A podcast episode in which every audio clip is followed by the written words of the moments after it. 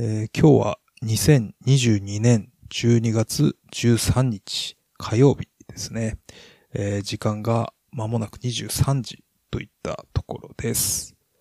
えー札幌トラックバイク FM ホッシュです。えーこの番組では SNS 以上ブログ未満くらいのスタンスで、えー自転車やランニングをはじめとしたスポーツの話題を中心にアニメからクラフトビールまで幅広いジャンルについて語る番組です。はい。まあ、というわけで3回目なんですけども、まあ、今日もやっていこうかなと思います。はい。はい。で、まあ、早速、まあ、また天気の話かというところなんですけども、えーまあ、札幌、今日の札幌はまさかのプラス7度までですね、気温が上がって、さらに雨まで降ってしまってですね、まあ、道路がもうべちゃべちゃで最悪でしたね。はい。まあ、昨日は昨日で、まあ、結構気温も下がって、まあ、20センチぐらい積もったんですかね。えーまあなんでこう、振れ幅というか、まあ天気の変わりようがもうひどいですね、今年は。はい。まああの前回第2回の時に、まああのスパイクタイヤ履けば、まあ無敵、どんな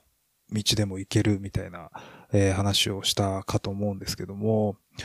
えーまあ今日みたいな、まあある程度積雪あるにもかかわらず、まあプラス気温とか、まあ雨降りだと、まあめちゃくちゃ難易度上がります。まあスパイクタイヤもほとんど意味ないみたいな感じになっちゃいますね。まあとにかくですね、まあ、まっすぐ走ってれば、まあ、まあそれでもはん、まあタイヤがすごい滑っていくんですけども、まあ、少しでもまあハンドル切ろうもんなら、まあずるずるとですね、タイヤが流れていっちゃうんで、まあめちゃくちゃテクニカルですね。で、まあちょっとそういう時はですね、まあ2021年の、まあシクロクロス世界選手権を、まあ思い出すようにして走ると、えー上手に走れるっていうのが僕の中のまあジンクスというか、まあさ、去年ぐらいからそう思って走ってるんですけども、まあこれっていうのがまああの、そのシクロクロス世界選手権2021年っていうのが確かベルギーだったのかな、うん、であったんですけども、まああの、非常に長い砂浜の区間みたいのがあって、まああのシクロクロスってすごい、まあロードバイクよりちょっと太いぐらいのタイヤで走るんですけど、まあその砂浜の中を、まあものすごい勢いで、まああの、選手たちが走り抜けていくんですけど、まあそれを思い浮かべながら走ると、まあなんかうまく走れるかな。まああのタイヤの流れる感じとかが、まあかなり、あの、ぐちゃぐちゃな、べちゃべちゃなその雪の路面と、あの、似てるので、まあこれを参考にすると、まあ結構うまく走れるっていうのが、まあ僕の中のジンクス的なやつですね。まあこれ見たことない人はぜひ見てほしいので、まああのショーノートに貼っていくので、まあぜひ見ていただければなと思います。まあ本当冬道はですね、まあ自転車で通勤したりするんですけど、まあ車道は車道で、まあ雪が溜まってたりして、えー、まあ非常に狭くなりますし、まあ歩道は歩道で、あの、すぐシングルトラックみたいになってですね、まあ歩行者がやっぱそこを歩くので、まあやっぱすれ違い、まあ向か向こう側から来た場合は当然、あの、自転車降りたりしなきゃなりませんし、まあその、新設の方に逃げたりしてもですね、まあタイヤ取られ、タイヤが滑ったりしてですね、まあうまく走れなかったり、まあそういうこともありますんで、まあ非常に、まあ難しいですよね。うん。まあ冬、自転車乗るのもですね、まあ楽しくないとは言わないんですけども、まあやっぱ全力で、まあ冬の自転車を楽しみたいなら、まあファットバイクとか、あった方が、まあいいのかなと思います。はい。えー、まあもう冬場の自転車事情は分かった。まあもうこの間も聞いたよって感じなんで、まあ多少ちょっと文化的な話でもしていこうかなと思います。えー、そうですね、この前の日曜日なんで、12月のおー11日 ?11 かな？の日にですね、まあいつもお世話になってる、まあよく行くあの、おなじみビアセラー札幌さんで、えーカルチャーペアリングポップアップというのが、まああったので、えー、ちょっとお邪魔してきました。えー、まあ、これっていうのが、ティピカっていうのかな？っていう、まあ、コーヒー豆の輸入とかを行ってってる、まあ、会社なんですかね。まあ、生産者と、まあ、ロースターをつなぐ会社みたいな、まあ、記載がちょっとホームページの方にあったんですけども、まあ、ちょっとあんまり、えー、詳細は分かってないんですけども、まあ、あのまあ、このイベント、まあ、そのティピカっていうところが、まあ、えっ、ー、と、主催のイベントで、えー、まあ、あの、そのイベントの説明を読むとですね、まあ、世界中のコーヒー豆生産者から届いた豆を日本中のロースターが焙煎して、各地の個性豊かなショップでポップアップを開催みたいな、えー、風に書かれてまして、まあ、あの全国で、まあ、同時に行われたイベントの、まあ、札幌版だったみたいですね。えー、まあ、これっていうのが、まあ、なんとですね、無料で一杯、えー、コーヒーを、まあ、飲ませていただける。かつ、まあ、札幌では、まあ、そのカルチャーペアリングということなんで、まあ、札幌では、あの、西印さんっていう、まあ、美味しいカレーを食べれるお店なんですけど、まあ、そちらのカレーと、まあ、ペアリング、コーヒーのペアリングを楽しめるというですね、まあ、神のような、まあ、イベントでしたね。はい。えー、まあ、また、きっと他の地域ではですね、また違ったカルチャーとの、まあ、ペアリングができたんだと思うんですけども、まあ、カレーもコーヒーも、ね、私非常に好きなので、まあ、すごい、えー、いいイベントでしたね。で、肝心のコーヒーもですね、あの、鬼山コーヒー、さんっていう、えー、お店の方がいらっしゃってですね、あの、ハンドドリップで、まあ、ホットコーヒーか、えー、あとは、まあ、あの、ナイトロコールドブリューっていう、あの、ものも選べて、で、まあ僕はナイトロコールドブリュー飲んだんですけども、まあこれが非常にうまかったですね。はい。えー、まあコーヒー自体はなんか見るとですね、まあケニアの豆みたいなんですけども、まあ、少し酸味のある感じ、まあ、フルーティーな感じの、えー、コーヒーで、まあ、それを、まあ、ナイトロコールドブリューでいただきました。はい。まあ、ナイトロコールドブリューって何回言うんだっていう感じなんですけども、まあ、なんか、ナイトロコールドブリューっていうのは、まあ、水出ししたコーヒーを、えまあ、樽詰めして、まあ、窒素を注入して、まあ、あの、ビールとかの、まあ、サーバーから注ぐみたいな感じだったと思うんですけども、まあやっぱりですね、普段からあの、ビールを、まあ、注ぎ慣れてるだけあって、まあ泡の滑らかさなんかがですね、ほんと抜群で、まあすごい、ほんとうまかったですね。うん、まあ、まああんまり行かないんですけども、確かスタバとかでも、まあ、やってる店舗ありましたよね、確か。はい。で、まあ以前にそれを飲んだのよりですね、まあ全然美味しいような気がしたのは、まあやっぱ豆の、まあ好みの感じだったり、まあ注ぎ手の、まあ技量とか、まあいろいろあるんでしょうかね。はい。まあ非常に美味しかったです。で、まあまた、あの、西印さんのカレーがですね、まあ聞いた、聞いたこともないようなまた、組み合わせのカレーだったんですけども、えー、なんだったかな。まあちょっと、ちょっと思い出せないんで、まあ、これもちょっとリンク貼っとこうかなと思うんですけども、まあ、本当に美味しかったですね。まあ、美味しかったしか、まあ、語彙が少なくて本当申し訳ないんですけども、本当美味しかったですね。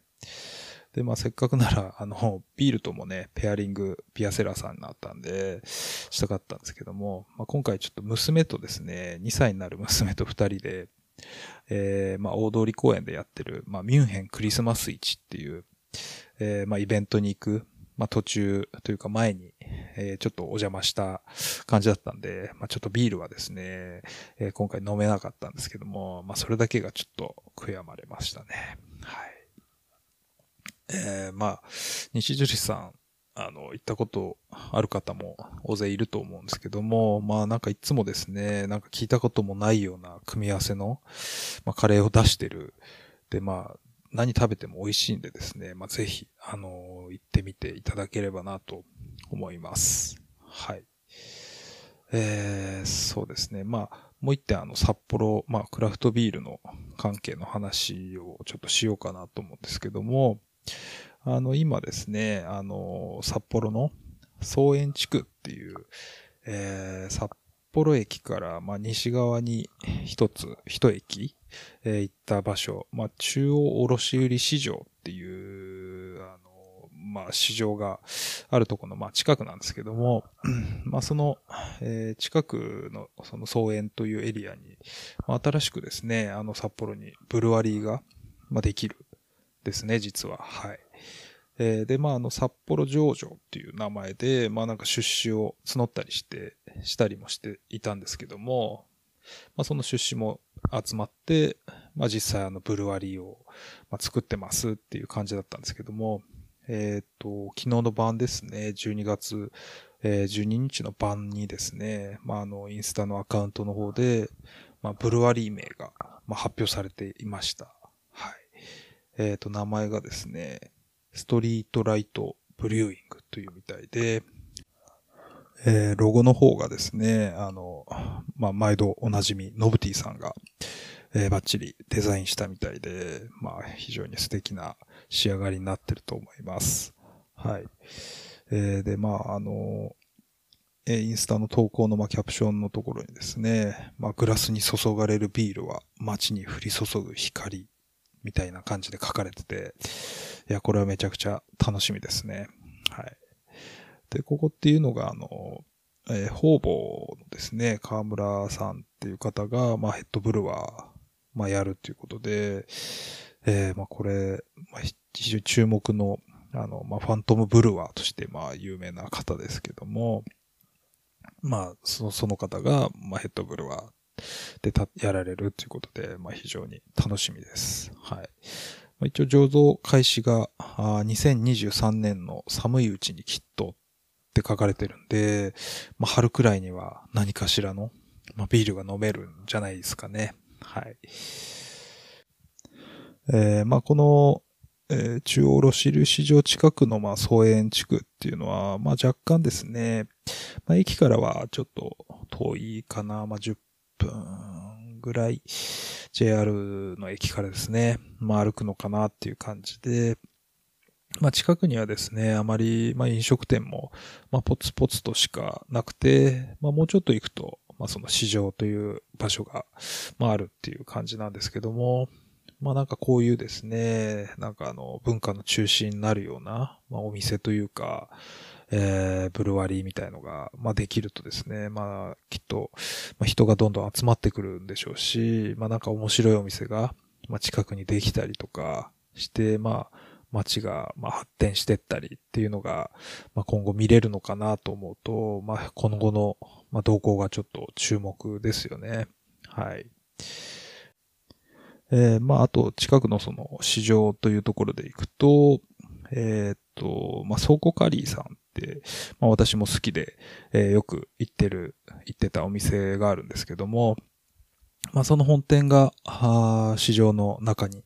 えー、あったんですけども、ちょっと先日一回閉めてですね、まあ東京の方で新たにまあ展開していくっていうことで、今なんか準備をされてるようなんですけども、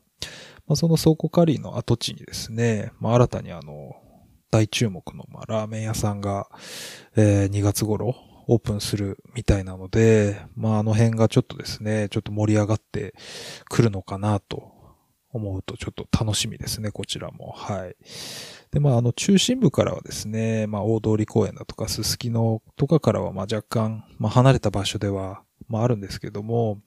まああの自分の、私の住んでるこの札幌の西区からはですね、まあ比較的、えー、近いので、まあちょっとですね、まあこれは非常に楽しみなことが続くなということで、まあどんどんこっち方面も盛り上がってもらえば、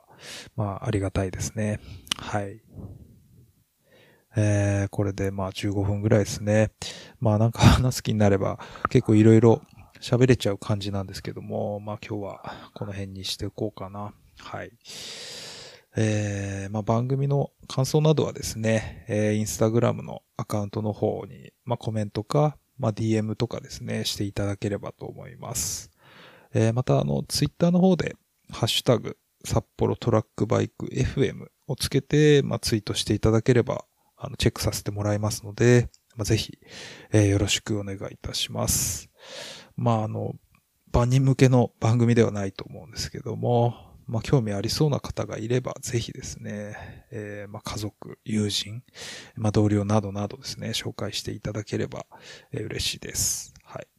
で、今のところですね、あの、Spotify と Apple、まあ、Google のポッドキャストに、えー、配信していて、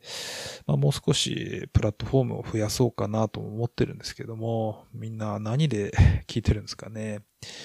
まあ、あと Amazon ぐらい増やせばいいのかな。え、一応ですね、あの、小ノートの方からでもですね、あの、埋め込み型のその、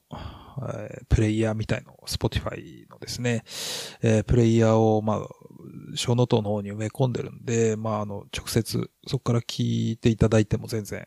えー、構わないんですけども、まあ、あの、できればですね、あの、まあ、Spotify か、まあ、Apple、まあ、Google でも何でもいいんですけども、まあ、あの、そっちの方であの、番組登録とか、まあ、フォローみたいのをして、えー、いただけるとですね、まあ、番組制作の